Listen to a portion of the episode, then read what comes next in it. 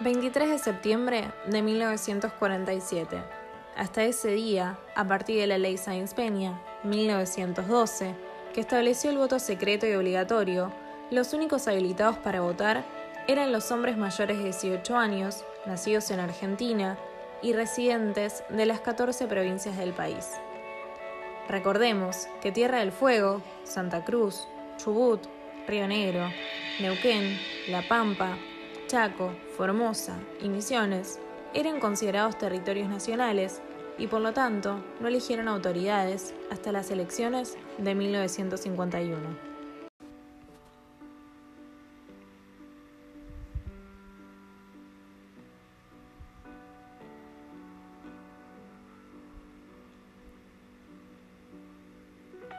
El 9 de septiembre de 1947, una multitud de mujeres se agrupó en las inmediaciones del Congreso de la Nación para exigir a los legisladores la aprobación de la ley de sufragio femenino.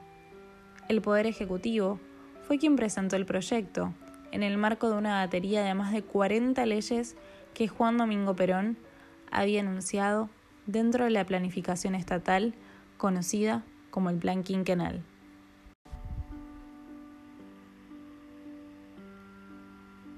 Una lluvia de telegramas con un sinfín de remitentes llovían a diario en los despachos de los diputados y senadores nacionales de aquel entonces.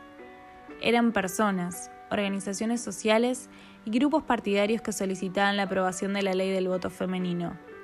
Otros preferían acudir a sus aptitudes para hacerse escuchar, como muchas actrices y actores famosos de la época, participando en cortos audiovisuales que fomentaban el debate.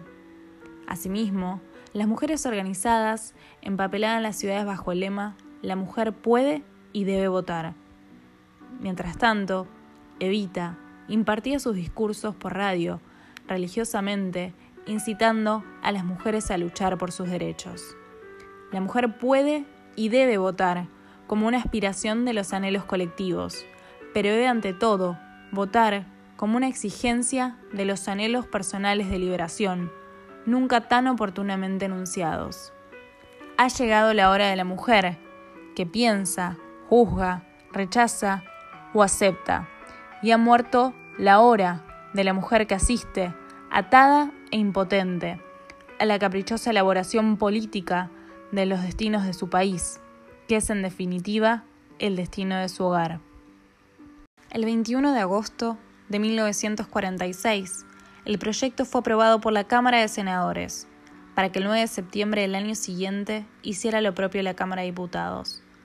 Luego un maratónico debate, días más tarde, el 23 de septiembre de 1947, se promulgó la Ley 13.010. Ese día, una multitud celebró la promulgación en Plaza de Mayo y Eva Perón regaló uno de sus discursos más memorables. Recibo en este instante, de manos del Gobierno de la Nación, la ley que consagra nuestros derechos cívicos, y la recibo ante vosotras, con la certeza que lo hago en nombre y representación de todas las mujeres argentinas, sintiendo jubilosamente que me tiemblan las manos al contacto del laurel que proclama la victoria. Los antecedentes y las primeras sufragistas.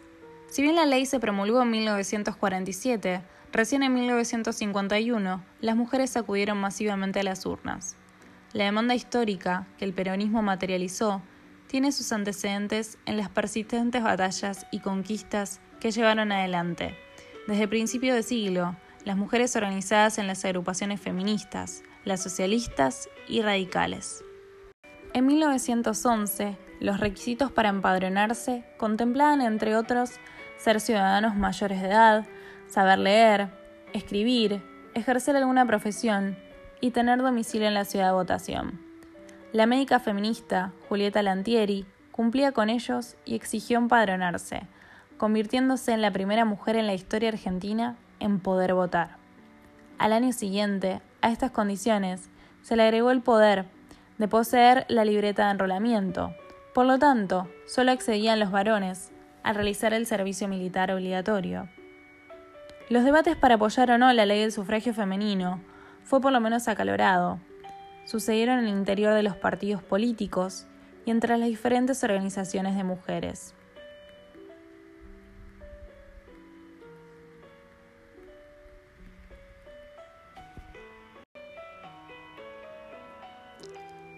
Los debates para apoyar o no la ley del sufragio femenino fue por lo menos acalorado. Sucedieron en el interior de los partidos políticos y entre las diferentes organizaciones de mujeres. El historiador Pablo Vázquez, especialista en peronismo, explica que Perón, ya en 1945, desde la Secretaría de Trabajo y Previsión, planteó el tema del voto femenino. Entre las sufragistas, sobre todo el colectivo que encabezaba Victorio Campo, no querían que saliese el proyecto porque lo daban los militares. Para ellas, el peronismo era la dictadura. Y agrega, la oposición tenía contradicciones.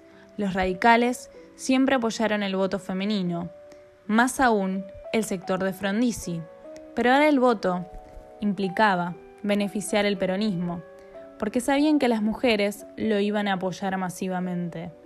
Los conservadores estaban en contra, bajo el argumento, tanto de la especulación política del peronismo, como del que no había suficiente tiempo para instruir a las mujeres en cuestiones cívicas, que se carecía de padrones electorales y que la participación de la mujer en la vida política iba a dividir a las familias.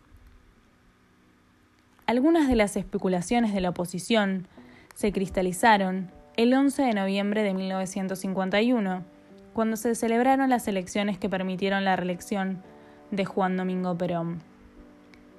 La fórmula Perón-Quijano alcanzó nada más y menos que el 63,4%, seguida por los radicales Balbín-Frondizi, que obtuvieron el 32,2%.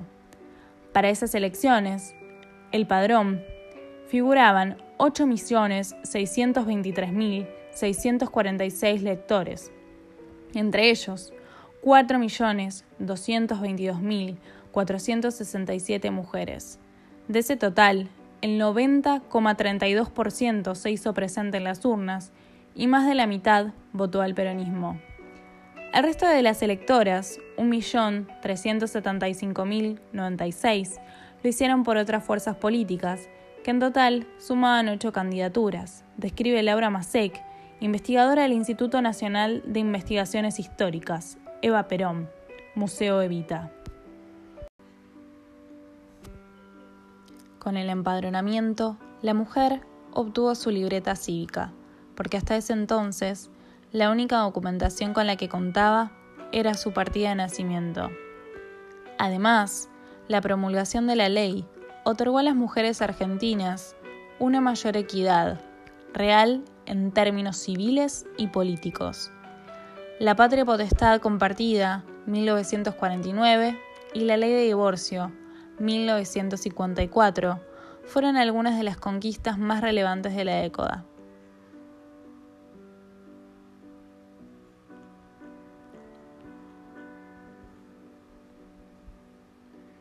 Para 1952, entre los 30 senadores nacionales, 6 eran mujeres y las diputadas conformaban apenas el 15% de la Cámara Baja.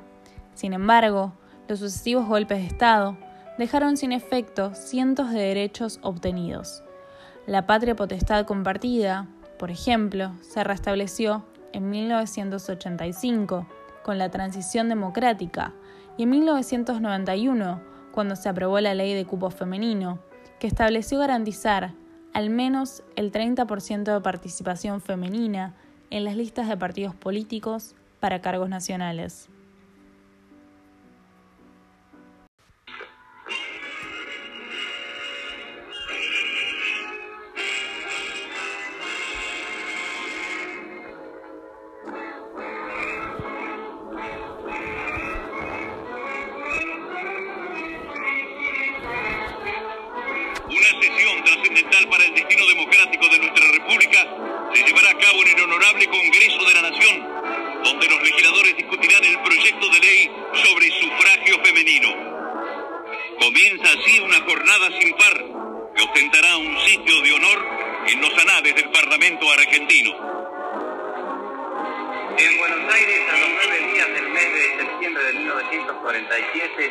las 16 horas y con la presencia de 92 legisladores, se dará lectura a los despachos de la Comisión de Asuntos Constitucionales sobre el proyecto que hoy tratan los derechos políticos de la mujer.